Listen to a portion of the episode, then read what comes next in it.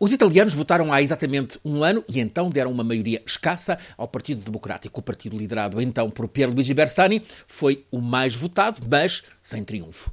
As complexas negociações para superar os impasses parlamentares e conseguir uma união política para formar governo levaram a que fosse escolhido Enrico Letta, um cristão social, europeísta, hábil, muito hábil na manobra política, um homem sério, mas falho de carisma, chamado para chefiar o governo. Bersani era o líder do partido, mas o compromisso obrigou a entregar o governo a Enrico Letta. Letta tornou-se, entre os sete chefes de governo que Itália teve nos últimos 20 anos, o quinto a tomar o poder sem passar pela escolha dos eleitores. Tinha antes acontecido o mesmo com Mário Monti, imposição europeia, com Juliano D'Amato, com Máximo D'Alema e com Lamberto Dini.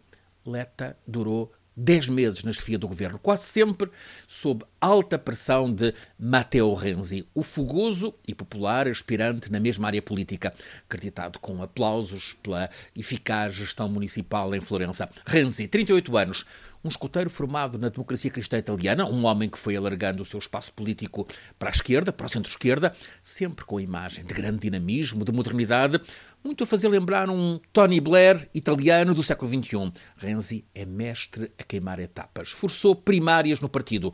Chegou à liderança há dois meses, em dezembro, negociou com quem lhe dava jeito, com quem precisava, incluindo Silvio Berlusconi, com quem pactou uma reforma do complexo uh, anquilosado sistema político italiano. O cerco ao primeiro-ministro Enrico Letta cresceu continuamente, embora sempre uh, da parte de Renzi com o discurso de grande solidariedade, embora uma solidariedade que ao mesmo tempo sabotava. E o facto é que Enrico Letta ficou mesmo encurralado uh, pelos Ezio Mauro, no República, chama-lhes curto-circuitos provocados por Renzi, que, como um acrobata, foi-se movimentando e avançando sempre em terrenos paralelos aos do governo. Até que Letta concluiu que só lhe restava demitir-se mesmo.